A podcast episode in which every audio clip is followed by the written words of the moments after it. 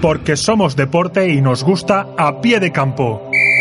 Aficionados, directores deportivos, árbitros, entrenadores y jugadores, todos a pie de campo.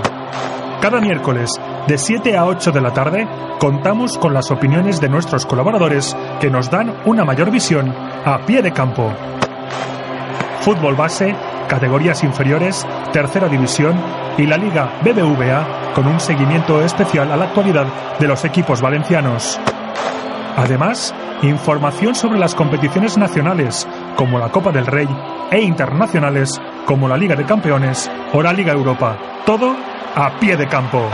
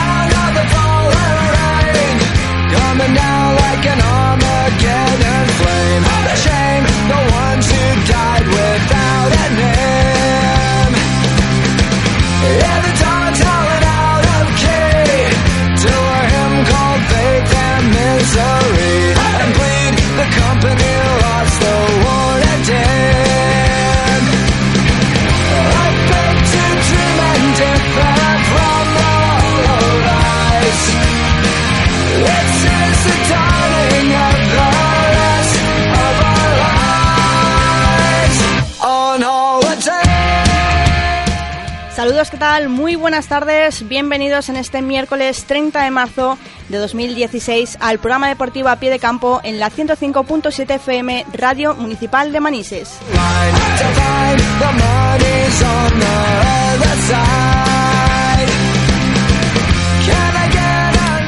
Desde ya tenéis la opción, como os comenté la pasada semana, de interactuar en directo a través del WhatsApp de la emisora. Nos podéis mandar mensajes al 647 56 49 16, repito, al 647 56 49 16 y además nos podéis escuchar en estos momentos a través de la web www.radiomanises.es y a través de la app de la radio para iOS y Android.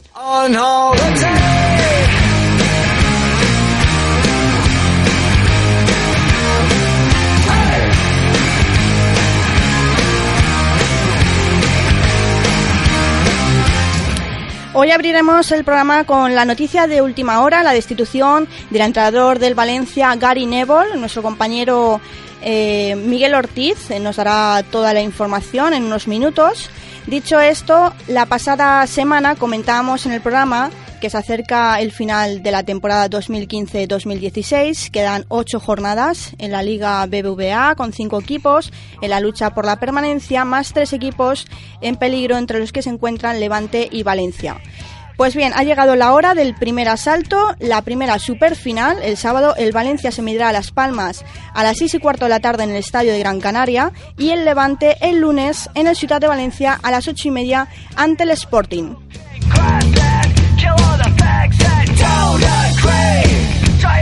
Partidos cruciales para ambos en los que los tres puntos juegan un papel importantísimo para alejarse del peligro y conseguir salvar la temporada. Analizaremos la situación de ambos conjuntos junto con la otra cara de la moneda, el tema económico, que también preocupa de cara a la próxima campaña dependiendo de si consiguen un año más seguir en primera. Analizaremos también, si nos da tiempo, la roja de Vicente del Bosque, que ha dejado un sabor agridulce en estos dos partidos amistosos que ha disputado ante Italia y Rumanía. Y cerraremos el programa con la sección de tercera división de la mano de Manuel Huerta. Bueno, pues lo dicho, si nos da tiempo todo ello y mucho más, tendremos en el programa de hoy en directo. Son las 19 y 10 minutos de la tarde. Y hoy me acompañan los tertulianos Vicente Vila, Manuel Huerta, Pedro Hermosilla, Iván Palomares y eh, Víctor Serrano. Muy buenas tardes a todos. Buenas tardes. ¿Qué tal? Muy buenas. Bienvenido, compañero y amigo Víctor. Un placer estar aquí otra vez. Bueno, pues en control, nuestro compañero Ramiro Calvo les habla Tamara Ureña y arranca aquí, a pie de campo. Hola a todos, soy Juan Carlos Garrido y os mando un saludo para todos en a pie de campo.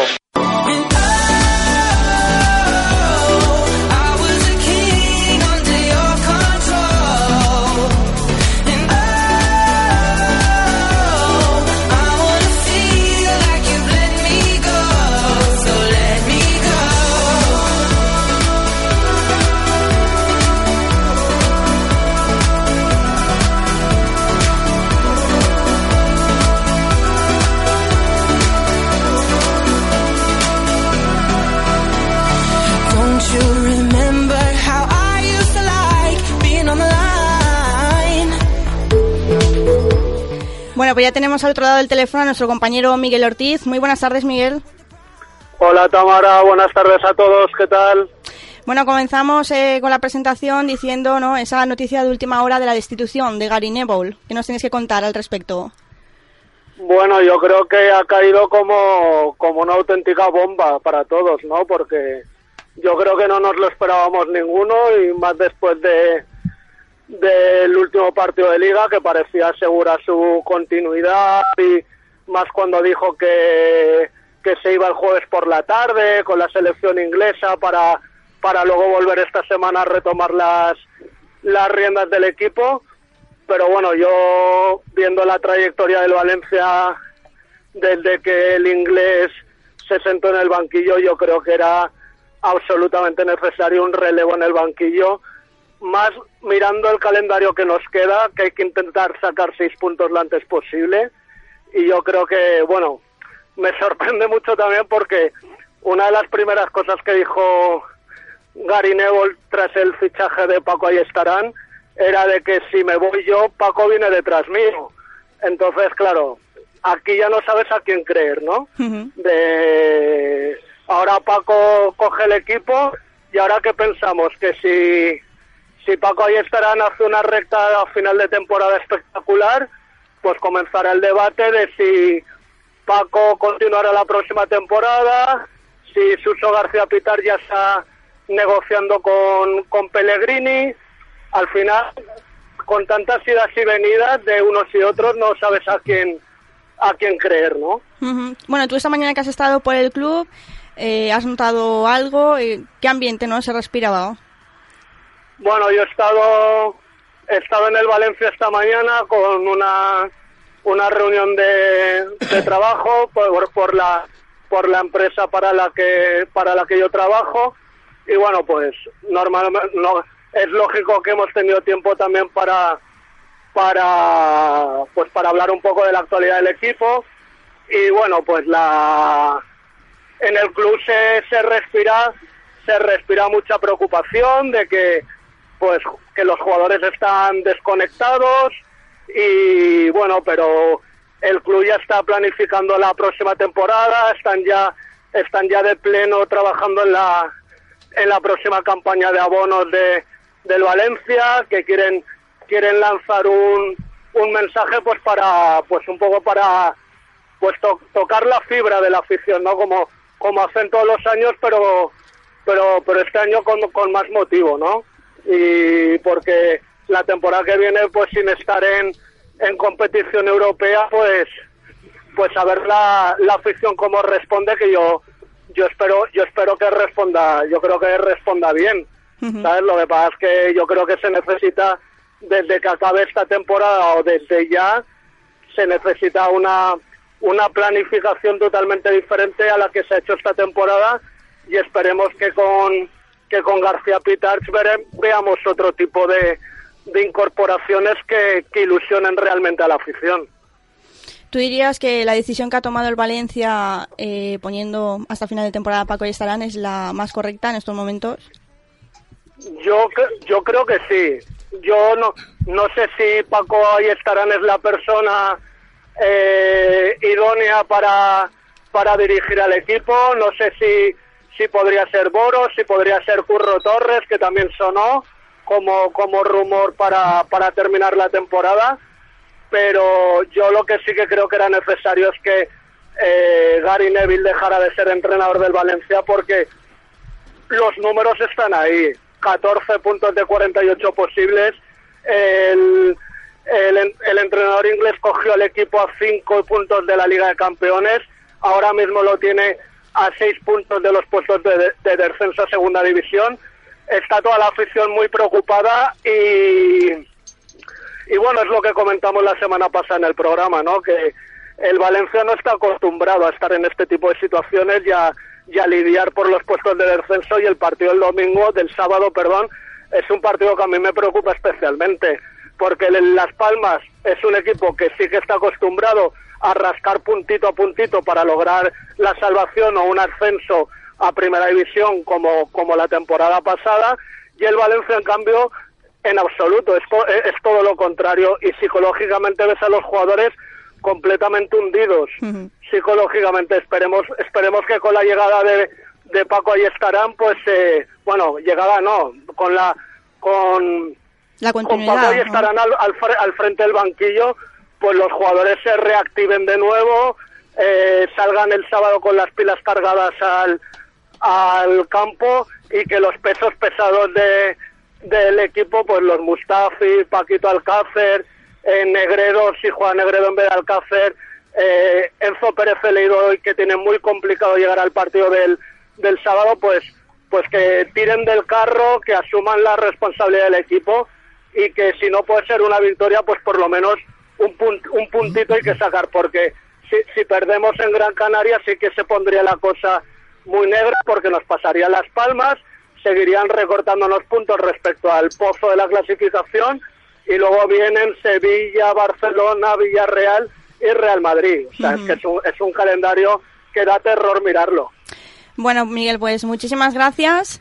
Nada, a tomar nota durante a lo largo de esta semana y te esperamos aquí el próximo miércoles. Muy bien, muchas gracias a vosotros. Hasta luego. Hasta luego.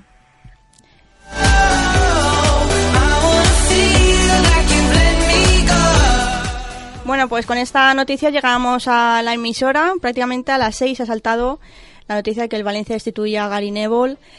Iván, ¿qué tienes que decir al respecto? Pues sorprendido como creo que todos, porque realmente nadie lo esperaba. Sí que es cierto que tal vez después del partido del Celta, de la imagen que se dio, pues hubiera sido lo más normal.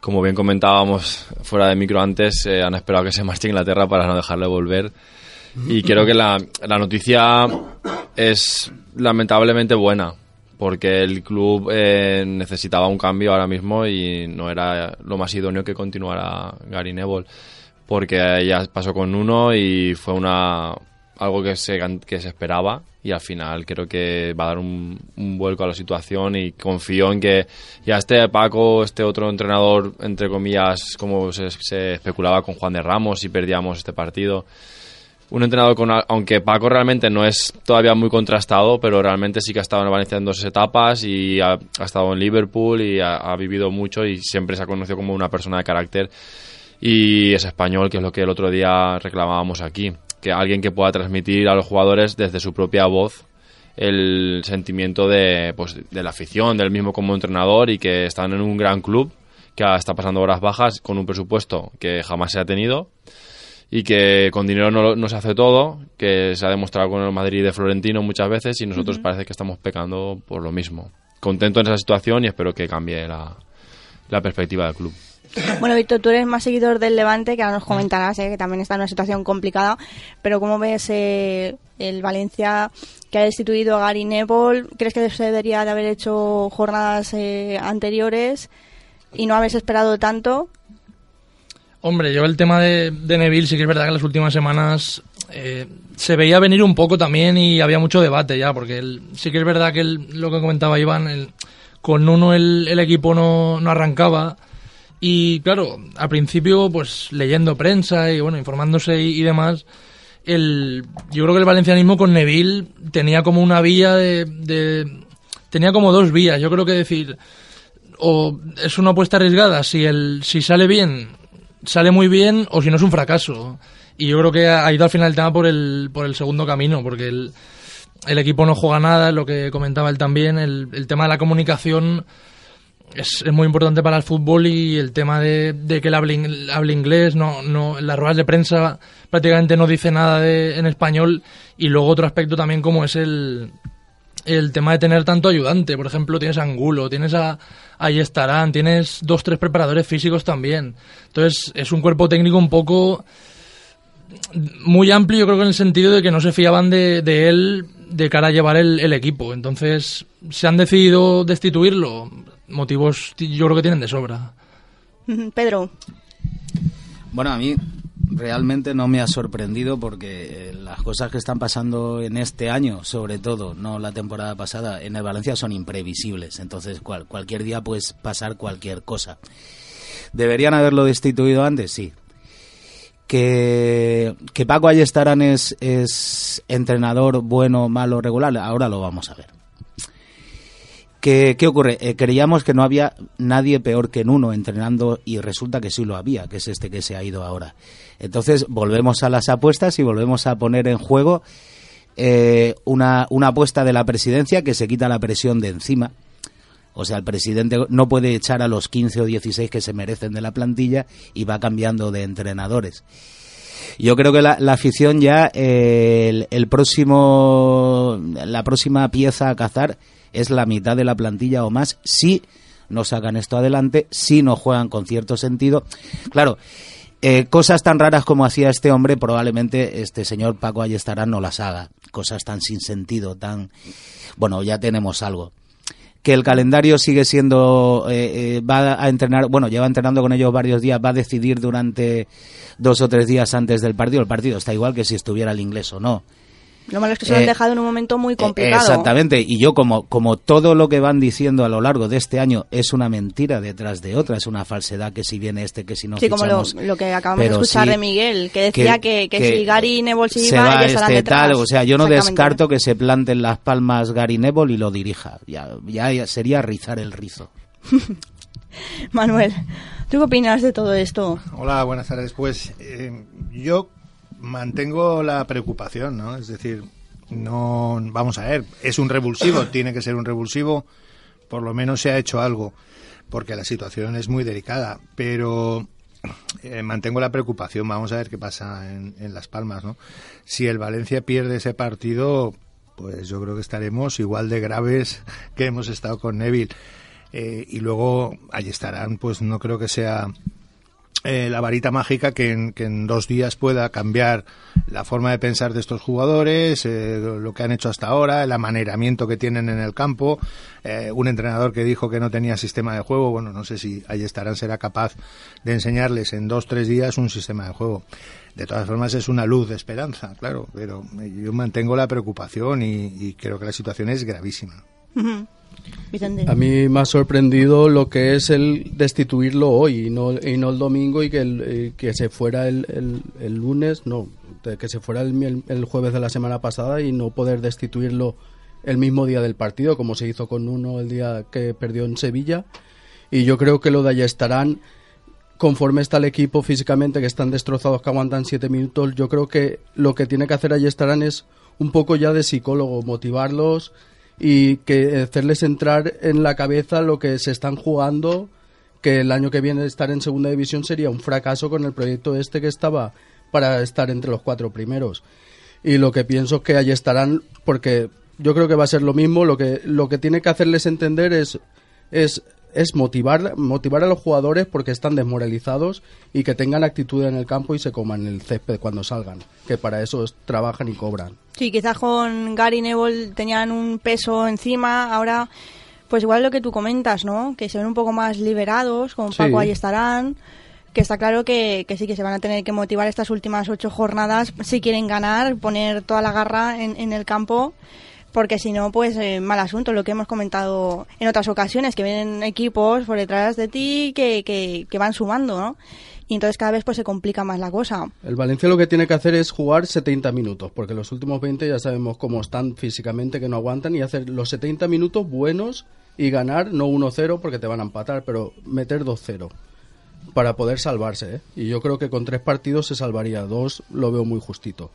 Yo lo, lo de la garra que ha comentado no vale solo con la garra. Ni, ni la voluntad, puesto que los otros equipos, excepto el que ya esté salvado y esté en tierra de nadie, van a echarle tanta garra o más que el Valencia. Una cosa es la calidad y otra cosa es el esfuerzo físico y la capacidad de sufrimiento, que obviamente el Valencia la tiene muy bajita las dos. Uno el fondo y otro la capacidad de sufrimiento. ¿Qué decís por aquí? A ver, Iván. que poco en este aspecto sí que es cierto que garra y, y, lucha puede servir, pero el Valencia lo que destaca de estos pues siete o ocho equipos es que tiene más calidad que nadie. Pero claro, tiene mucha gente joven y lo que hablábamos el otro día, no están acostumbrados a estar en esta situación.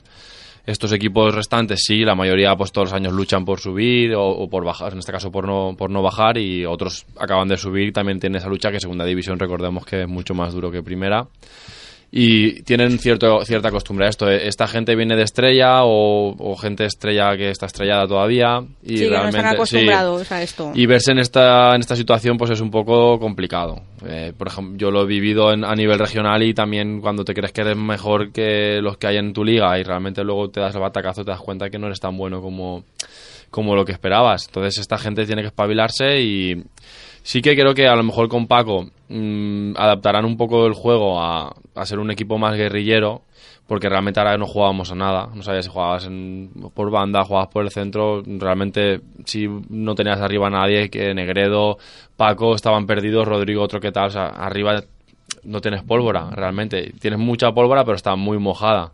Entonces era complicado que el equipo desde atrás tenía una base muy flojita con centrales que no te dan ningún tipo de confianza, quizá Mustafi, pero luego tienes a Barragán, que está, también está muy mal porque el año pasado cumplía, pero este año está demasiado enamorado de la hija del IM.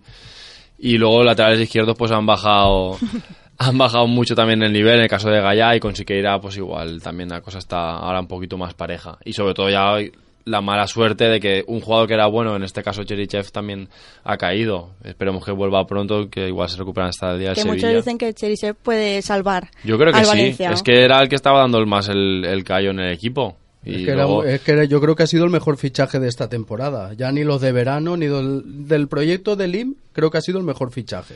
Luego ahora lo ha hecho muy bien. Los demás están pensando más ya en buscarse salidas, caso de Parejo, incluso André Gómez lo están colocando en el Manchester Fegulí en el Fenerbahce ya es unos tienen la cabeza fuera del Valencia y, a ver si consiguen pronto estas dos victorias que yo considero que serán suficientes y ya que se echen a dormir si quieren porque cuanto antes esté mejor, así no sufrimos. Yo estoy contigo también. Yo creo que ese puede ser otro problema, es decir, que no todos eh, reman hacia la misma dirección. Unos están con la cabeza, como bien dices tú, en, en salir del Valencia y buscarse otro club y los otros pues en quedarse y entonces mm, pues no funcionan. Sí, lo hemos visto también con Fegulí. Eh, cuando ha salido últimamente, la actitud del chaval ha sido cero. Y de otros jugadores que están buscando. En estos momentos tienen que ser una piña. Claro, tienen que estar juntos porque es que encima el no, ya, no, ya no preocupa la destitución de Neville y tal. Preocupa el, el calendario que tiene aún y la gente y los equipos jugándose cosas. Eso es lo que más preocupa. Y preocupa mucho el calendario. Yo insisto que, que vamos a ver qué es capaz de hacer. Ahí estarán con ese grupo pero cuando uno mira lo que viene, Sevilla, Barcelona, Villarreal, Madrid, y luego el Getafe jugándose la vida, y luego el Eibar, bueno, que vendrá sin nada, que no se sabe nunca si es, si es eh, mejor o peor, eh, la verdad es que es muy preocupante. Tal vez hubiera sido bueno también, al mismo tiempo que se anunciaba el cese, haber dicho ya el nombre del nuevo entrenador, ¿no? Digo como acicate de los de los jugadores. A lo mejor piensan, bueno, pues si, si, si viene Pellegrini, pues que me vea el final de temporada que voy a hacer. Si es Juan de Ramos, pues que me diga, que vea que yo estoy dispuesto a seguir en el, en el club, ¿no? Hubiera sido bueno. Otra cosa es que aún no lo tengan cerrado, pero también... O que, o que el otro entrenador tenga contrato en vigor pero también es cierto que, que, lo que debería hacer Meriton o Lim o, quien sea es aprender del desastre de temporada y que, y que, y que no se vuelva a repetir, ¿no? Es decir, cuanto antes hay que planificar el año que viene y saber y saber lo que se va a hacer y con qué se con qué mimbre se va a contar y además como comentaba eh, no solo se juegan de mitad tabla hacia abajo conseguir la salvación y estar un año más en primera sino que además se juegan los ingresos de cara a la próxima campaña por ejemplo el Levante tiene por delante bueno igual que, que el resto de de equipos 720 minutos de competición pero que em, tiene que conseguir mantenerse en primera si quiere ingresar alrededor de 40 millones de euros la próxima campaña 2016-2017.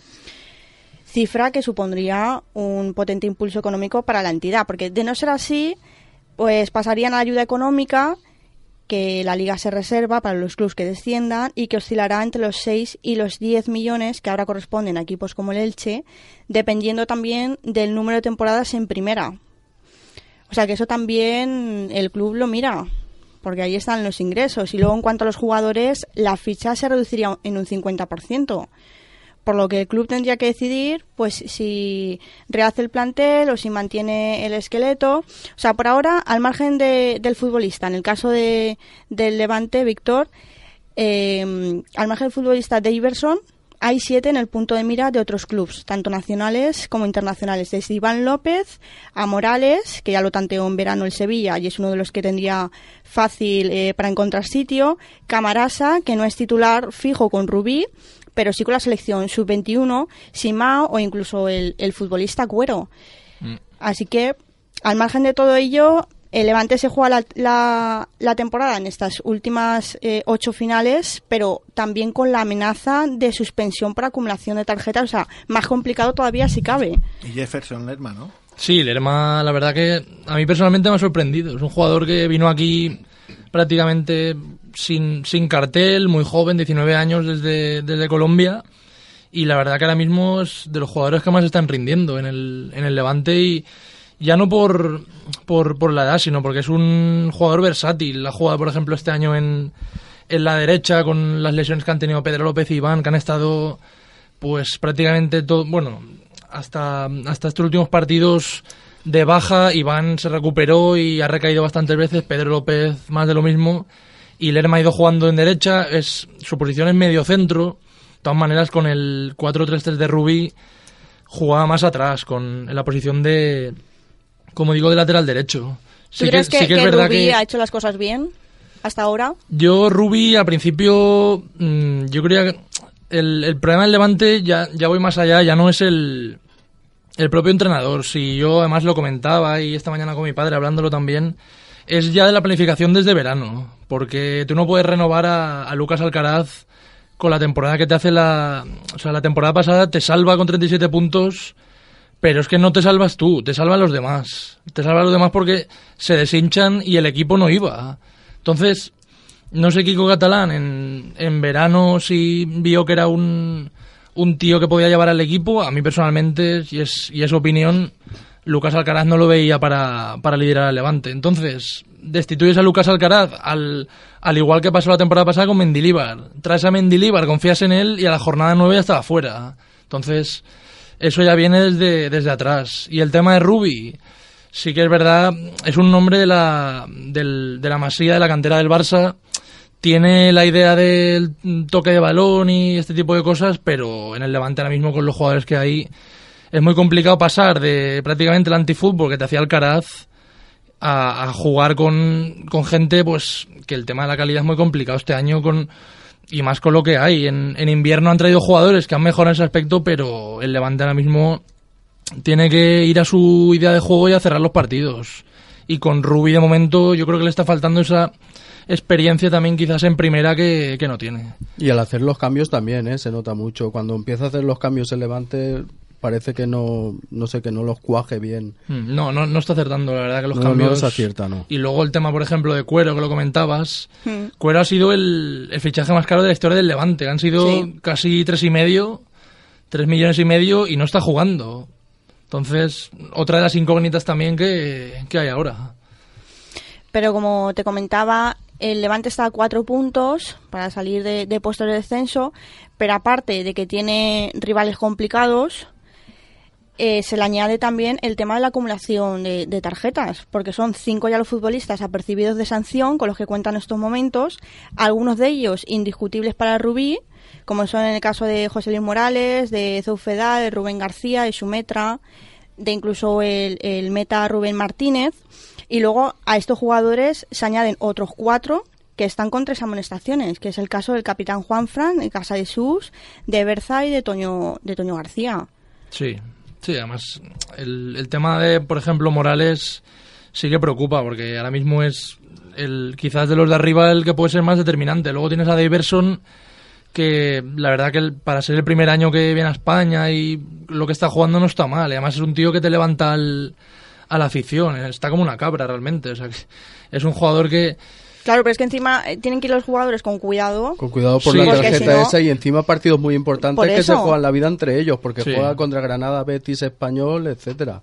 Mm. Que tiene un calendario complicado, pero de su liga, como aquel que dice menos Atleti de Bilbao y Atlético de Madrid. Sí, el problema que tiene el Levante ahora mismo es el, el hándicap es fuera de casa, porque no suma nada. Fuera, en casa los últimos partidos los ha sacado. Lo que pasa que la pregunta está ahí. Si los de casa los sacas, pero fuera nos, nos rascas algún empate o, o una victoria que te hace Claro, falta, los es que no va a llegar. Los tres puntos los tiene que hacer bueno fuera de casa. Si empata Claro. fuera de casa, tiene que por lo menos ganar en casa. Es que lo ha hecho todo también al contrario, porque Mm.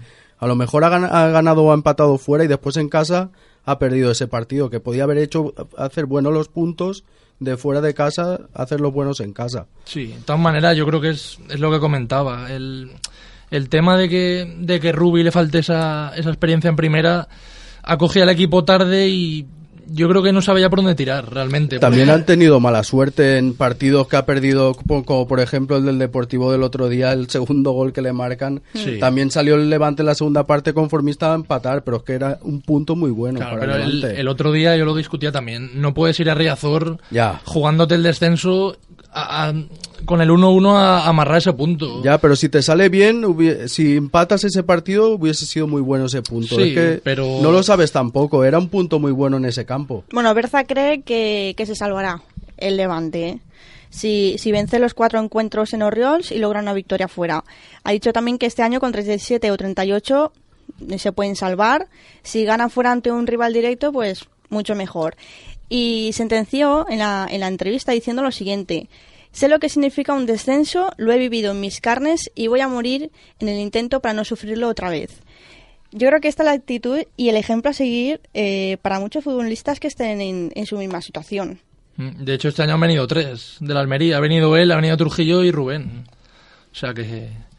Pero bueno, ya veremos el, el, el lunes que viene contra el Sporting es yo creo que el último cartucho ya porque el, el Levante le está jugando todo y el Sporting además viene de ganarle al, al Atlético de Madrid y con justicia, porque jugando bien y, y esos son los partidos que yo creo que le faltan al, al Levante, ¿no? De sacar, porque el Sporting sí que es verdad que fuera está, no está sumando mucho, pero ese tipo de partidos, al igual que por ejemplo el, el de Villarreal, que el Levante fue allí realmente con casi 500 aficionados que fueron y, y la verdad que los jugadores parecía que pasaban del partido. En Eibar, más de lo mismo, van a Eibar. Y contra el Sí, Getafe de hecho también. los contra- aficionados se igual. quejaron, ¿eh? Claro, si es que si es que es con razón, porque tú lo que no puedes hacer es en casa tu, tu misión es ganar, pero luego fuera tienes que sacar algo, por lo menos demostrar esa actitud para sacar los puntos. Y con el, el nivel que hay por abajo, pues al final es lo que hay. Sí, el Levante igual. El Levante se la juega contra el Sporting y el Valencia contra Las Palmas. Mm. Y prácticamente es una situación similar porque el Valencia, con los malos resultados, ha provocado menos ingresos por abonos, por ventas de entrada, por venta de camisetas. Y todo eso repercute luego en futuros ingresos por derechos audiovisuales. Porque, claro, se mira mucho la clasificación, los logros deportivos del equipo, etcétera. Así que, como decíamos, el primer asalto del Valencia pasa por Gran Canaria.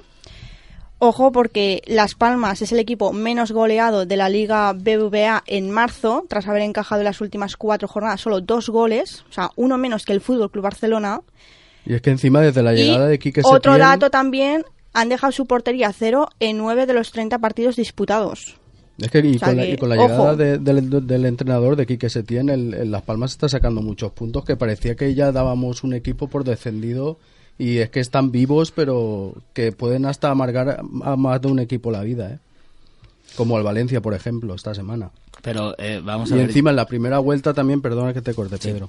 En la primera vuelta el partido contra el Valencia, en Las Palmas le pega un baño impresionante al Valencia. O sea, Yo, eh, a colación de todo lo, lo que hemos hablado en este último rato, el tema de Ruby y de, y de todo este tema, hay, hay equipos que es normal que estén ahí. Yo, yo soy del Betis y es normal que esté ahí. No podemos pedirle más de lo que es. Son presupuestos de 10, 12 millones y Las Palmas se va a pelear con 250 millones en el campo que tiene el Valencia. El tema de, de- eh, disculpa Vicente, el tema de, de jugar bien o no, el tema de Ruby, a Las Palmas le supone eh, que el equipo contrario no tenga el balón. Eh, es la filosofía Cruyff que tanto se ha dicho. O sea, tú tienes el balón, no lo tiene el otro, no te marcan goles. Entonces, el tema del cerrojazo no suele salir bien durante 40 partidos, sobre todo si te enfrentas a, a equipos con un presupuesto, si lo han invertido bien, de 200, de 150, de 120 millones de euros. El tema del Valencia y Las Palmas, ¿quién va a tener el balón? El que tenga más el balón se lleva al gato al lado, es así de simple.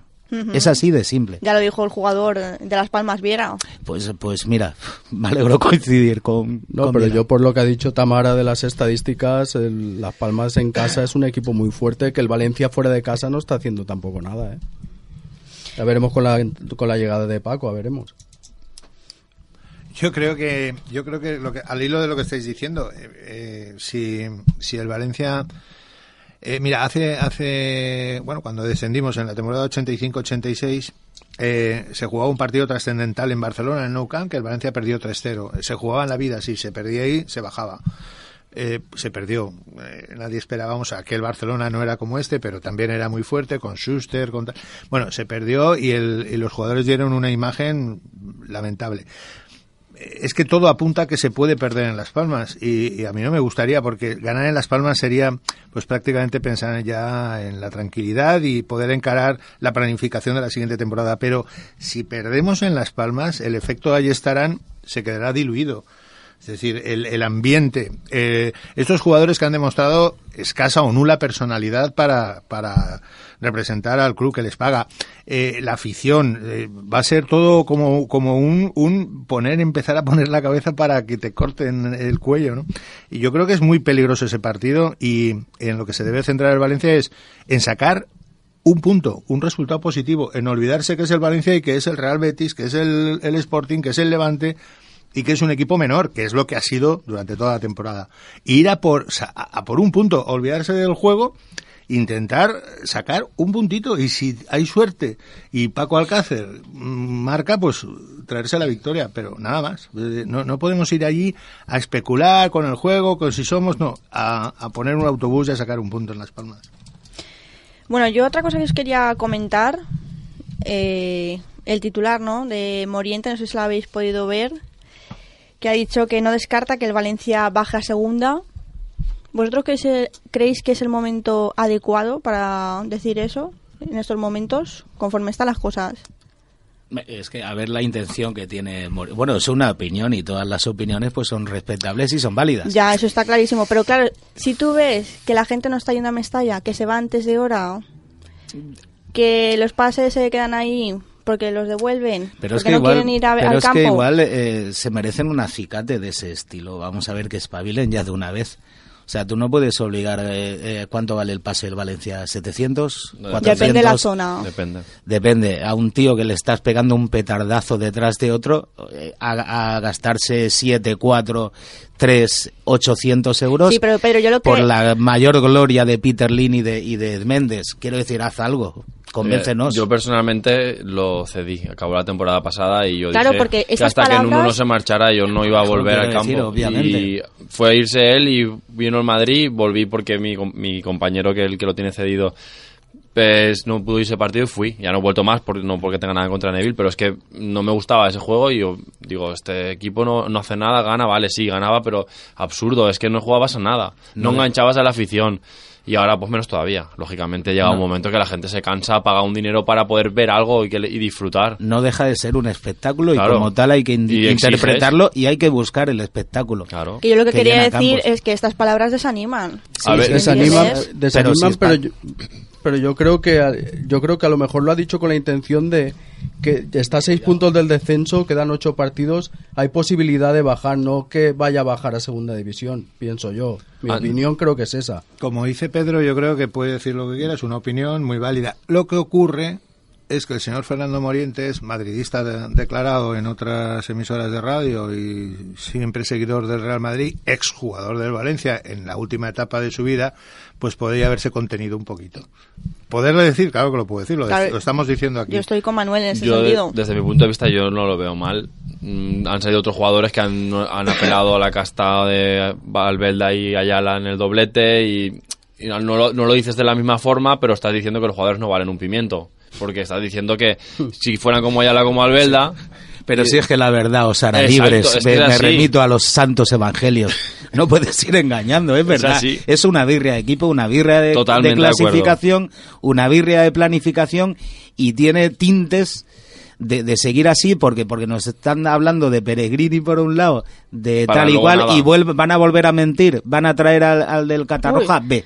Sí, Sí, si se habla- llevamos 10 Es verdad, Pellegrini, entrenadores en Remes, 4 años. San 10 Paoli. San sin ir a Paoli. Europa- sin ir a Europa vas a No, enganchar no. una que, vamos, es... Como a muchos de los, entre comillas, buenos, San Paoli, porque no haya venido a Europa así, pero... Pero si total, si nunca acertamos. Pues yo, cre- yo creo que vendría antes Juan de que ninguno de los demás que Ni están en el vamos a acertar, creo yo, ¿eh? Juan de Ramos es... Yo creo que eh, sería el único. Yo lo, lo conozco por la situación, porque estuvo tanteándolo el Betis y tal. Juan de Ramos es cuestión de pasta, solamente. Da igual, y de un equipo técnico que él lleva Claro. y tal igual. A él le da igual que estén en Europa, que no estén en Europa, que tal es cuestión de pasta, de planificación y de años. De proyecto deportivo, que principalmente ve- es un, en- un entrenador con un futuro, no es solo más quiere ver esto factible, quizá, que yo pienso, vamos, no lo sé. Claro, la, la clave puede estar en, en García Pitars, ¿no? Claro. Es decir, ¿a qué ha venido García Pitars? ¿A hacer lo que le diga Lim o, o tiene libertad para traer a las personas que él considere oportunas, tanto para el puesto de entrenador como, como reforzar el equipo? Veremos a ver qué hace, qué hace García Pitars. Entonces, claro, no es lo mismo tampoco jugar en primera que jugar en segunda. Posiblemente eso sea el único punto que justifique el que no se anuncie no se anuncie eh, el nuevo entrenador pero desde luego la figura clave aquí es de García Pitars y si García Pitars eh, solo viene por un sueldo o viene a, a desarrollar su función de, de director deportivo Pues yo creo que mientras esté García, esté Peter Lim, yo creo que va a ser García Pitarch una marioneta que mandará a Méndez. O si no, ya lo verás a la larga. Bueno, pero yo creo que ha quedado bastante claro. Tema Levante, tema Valencia. Vamos a dar carpetazo y pasamos ahora a la selección española.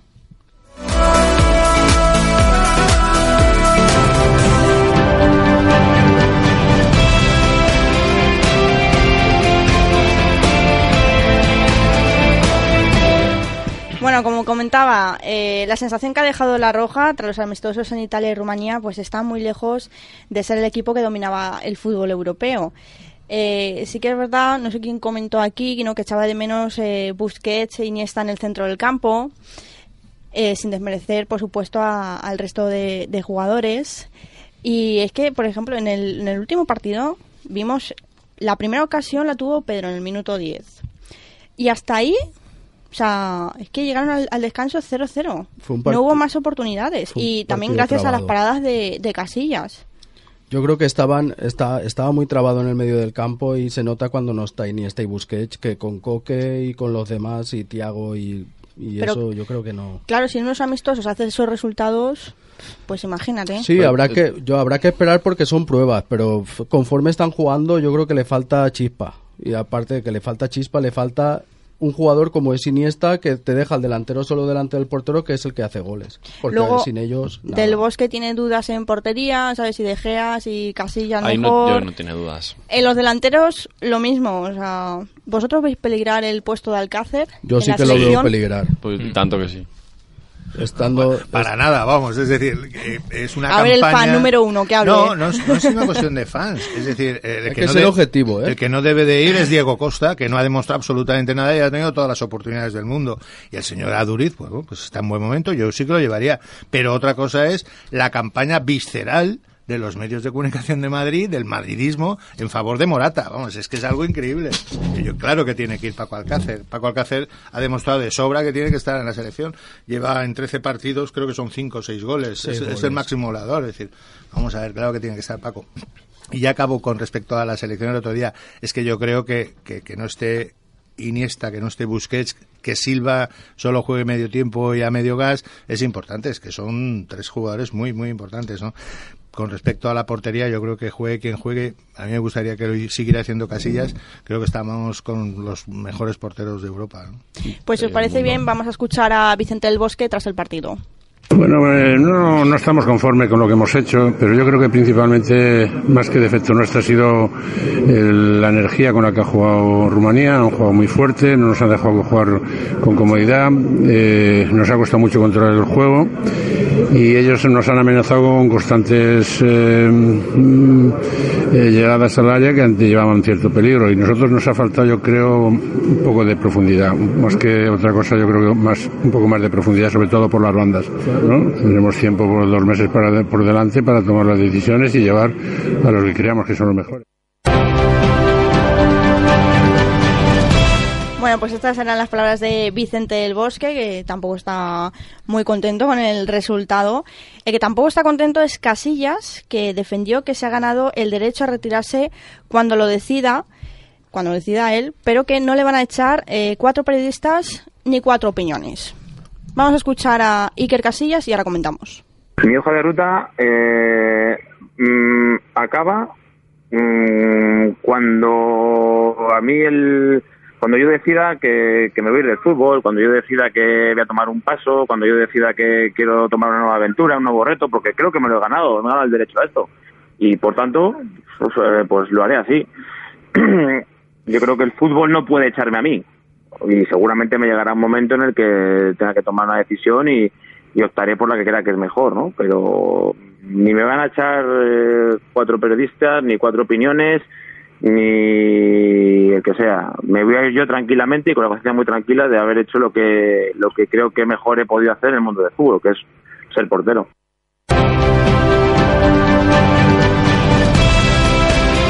Bueno, las palabras de Iker Casilla ya cansado, ¿no? Una y otra vez de lo mismo. Sí, pero eh, aparte de las declaraciones que no lo va, no lo va a echar ni cuatro periodistas ni nada, yo creo que este año De Gea debe de jugar la Eurocopa, porque De Gea este año yo creo que está mejor que Casillas en modo clubs.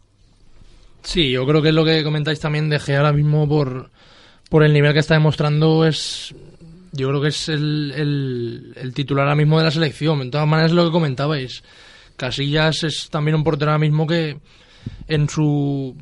quizás en, en, otro nivel ya, que no es. está claro que no es el de antes, también tiene, tiene garantías de cara a ir a la, a la Eurocopa. Y luego el, lo que decíais de, de Diego Costa, yo también es un es un, un caso que no me estoy de acuerdo con, con lo que decíais, porque el, en el Mundial pasado de Brasil yo creo que él fue un poco la figura en la que se confió y, y por él igual se perdió la, identidad esa que tiene la, la, selección y que ahora mismo pues está muy lejos de, de, su nivel y veremos de cara a la Eurocopa con el nivel que hay con, con equipos como Alemania y la propia Inglaterra con, con Bardi, que el otro día metió un golazo. Y cuidado con el nivel porque España ahora mismo no está ni, vamos, ni, ni lejos de codearse con, con, otras elecciones con el nivel que está mostrando, vamos a ver. ¿eh? Incluso Italia del otro día, ¿eh? porque el otro día Italia mereció ganar a España. Hmm. ¿Todos de acuerdo con que debería de jugar De Gea? No. Yo creo que no, porque realmente, a ver, Sí, no, pero principalmente no, porque yo creo que Vicente del Bosque tiene un compromiso moral todavía con, con Ike Casillas, porque fue el que junto con el equipo llevó a la gloria a España y aunque me, me, me duele bastante porque, por ejemplo, eh, Buffon en, en, en Italia es un ídolo y tiene más años incluso que Casillas y ha tenido los mismos errores incluso que él y es, sigue siendo y no se le critica prácticamente nada. Y aquí es que, como es el deporte nacional, criticar cualquier cosa Ahora porque falla aquí, en el Oporto nunca se ha prestado atención y ahora como está allí, es, eh, todos los fallos que tiene pues se ven con, lupa. Vamos a ver, es una persona humana, es, más mayor lógicamente, pero falla como ha fallado también. De Gea ha fallado mucho y ha parado también. O sea que todos los porteros tienen sus buenos momentos y sus malos. Pienso que Casillas para mi gusto debería de seguir jugando. Sí, De Gea es un porterazo, pero creo que de momento eh, le queda esta última Eurocopa para mi opinión. Creo que sí. Manuel.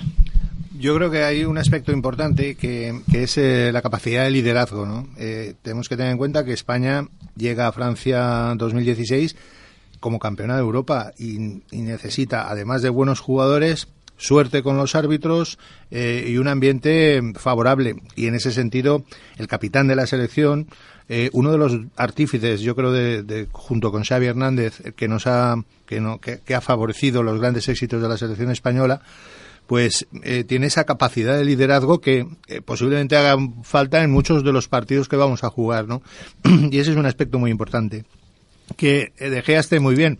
Es que yo creo que, que Iker ha estado fenomenal siempre y los fallos pues los puede haber tenido en el Oporto, pero en la selección española yo lo único, lo último que le recuerdo es el último Holanda pero, pero poco más. También es verdad que ha salvado muchísimas, muchísimas Claro, por situaciones, eso, ¿no? que es, es lamentable que se critique solo por el error que tuvo o dos que tuvo en un partido cuando ha dado tanta tanto a un país. Claro. Que es lamentable. Y acabo solo con, con el tema Piqué, ¿no? Es decir, si tienes un jugador en la selección que, bueno, que sí, que, que él va a la selección, que él está encantado con la roja y tal, pero que siempre está haciendo eh, el tonito Periscope. distinto, pues puede ser que todavía haga falta más esa capacidad de liderazgo del capitán, que le diga, oye, ya está bien, ahora nos jugamos. El otro día yo vi a Alemania y Alemania está otra vez que se sale, ¿no? Y la propia Inglaterra, como decís. Y con el partido de Rumanía es que a mí me da la sensación de que Rumanía se jugaba la vida, ¿no? Allí, claro, jugó un partido contra tíos que llevan ya 50 o 60 partidos en las piernas, ¿no? Bueno, pues eh, Manuel, cerramos contigo el programa. Nos comentas cómo va la tercera división, porque he visto que, bueno, sigue el líder el Atlético Saguntino, pero se ha distanciado a 8 puntos del segundo, el, el Ontinyent con 56. Sí, la verdad es que la verdad es que el Atlético Saguntino ha estado muy bien toda la temporada. Eh, Ontiniente, el Chilicitano han mantenido ahí el tirón y la cuarta plaza pues va a estar ahí en la eterna rivalidad y en la rivalidad jugosa que tienen Castellón y Villarreal, ¿no? Eh, como di- dijimos al principio, en el mes de septiembre, la, la igualdad ha sido tremenda, porque fíjate tú el empate que, que le saca el acero en el Clareano al, al propio Ontinien, ¿no? Un acero que está descendido, y en fin. Pero eh, está súper apasionante, porque hay, hay emoción por arriba para ver quién va a ser primero. No, no olvidemos que ser primero en la competición, aunque el Saguntino esté distanciado, es muy importante, porque en el playoff de ascenso a Segunda B, el primero juega contra el cuarto de otro, de otro, de otro grupo, con lo cual se supone que ese cuarto será más débil que el primero, ¿no? Entonces, es importante los cuatro primeros puestos de arriba y, y para el descenso, pues, hasta el propio, hasta el propio Paterna todavía está implicado, ¿no? Es decir, que van a ser ocho, siete jornadas que dan aquí. Sí, en este caso el Paterna se ha acercado más a puestos del, del descenso, a 6 puntos está, Sí. la zona de peligro. Luego en descenso está el, el Chove Español con 30, el Beniganin con 26 y el Acero con 19. Y luego a destacar, pues mm, yo destacaría tres partidos, ¿no? Para este fin de semana. El Paterna Muro, que es sexto contra séptimo, que luchan ahí por, no bajar. Luego el Chove Español Atlético Saguntino, que, que el Chove Español pues a la lucha, ¿no? Por salir del bache. Y luego el Castellón el Chelicitano, tercero contra cuarto. Sí, eso va a ser un partidazo en Castalia. Y, y en cuanto al Paterna, es que yo creo que, que tal vez con, con una victoria más pues pueda estar salvado, ¿no? Y, y se juegue en el descenso entre Buñol, Radio Colo- eh, Recambios Colón, eh, Jove Español y, y Acero, ¿no? Parece que, que va a estar ahí. Yo creo que de los tres últimos, creo que bajará Colón al final y el Benigán y mi acero yo creo que lo tienen casi casi hecho para bajar a preferente. Sí, porque el Acero tiene tan solo 19 Sí. puntos. El Y acero te- sí, el Benigamnin casi que también, pero de, lo- de la plaza que queda yo creo que se la llevará Colón, que empezó muy bien la temporada y ha ido bajando, bajando, bajando hasta que se ha metido en el pozo otra vez. Sí, eh, es, proba- es probable, ¿no? Yo creo que, que es una pena porque Recambios Colón tiene muy buena plantilla, ¿eh? Y han invertido, bueno, bastante en, en reforzarla en el mercado de invierno, pero, pero bueno, también tiene un calendario bastante complicado, ¿no? Y, y va a estar difícil. En todo caso, ha sido una temporada o va a ser una temporada con una igualdad tremenda, ¿eh? tremenda. Ha sido y jugando muy buen fútbol algunos equipos, ¿no? El fútbol del Saguntino, del Ontiñén, del Elche Licitano. El Elche Licitano juega como filial, un fútbol extraordinario, tiene dos o tres jugadores que van a llegar seguro arriba. Y bueno, el Ontiñén tiene muy buen equipo, lo que pasa es que es un equipo mucho más veterano. Y el Atlético Saguntino, bueno, pues yo creo que es a base de, a base de dinero lo que han hecho, pero eh, encantados de que estén ahí, ¿no? Y puedan, y puedan tener éxito en la promoción de, de ascenso a segunda. No, esa rivalidad la verdad que la hemos vivido desde el principio, prácticamente. Sí. En tercera este año están ahí, ahí. Bueno, pues hasta aquí el programa de hoy. Muchísimas gracias, Vicente, Manuel, Gracias ti. Pedro, Víctor, Gracias. Iván. Encontró nuestro compañero Ramiro. Y nada, que pasen buen fin de semana. Nos escuchamos el próximo miércoles aquí de 7 a 8. Hasta entonces.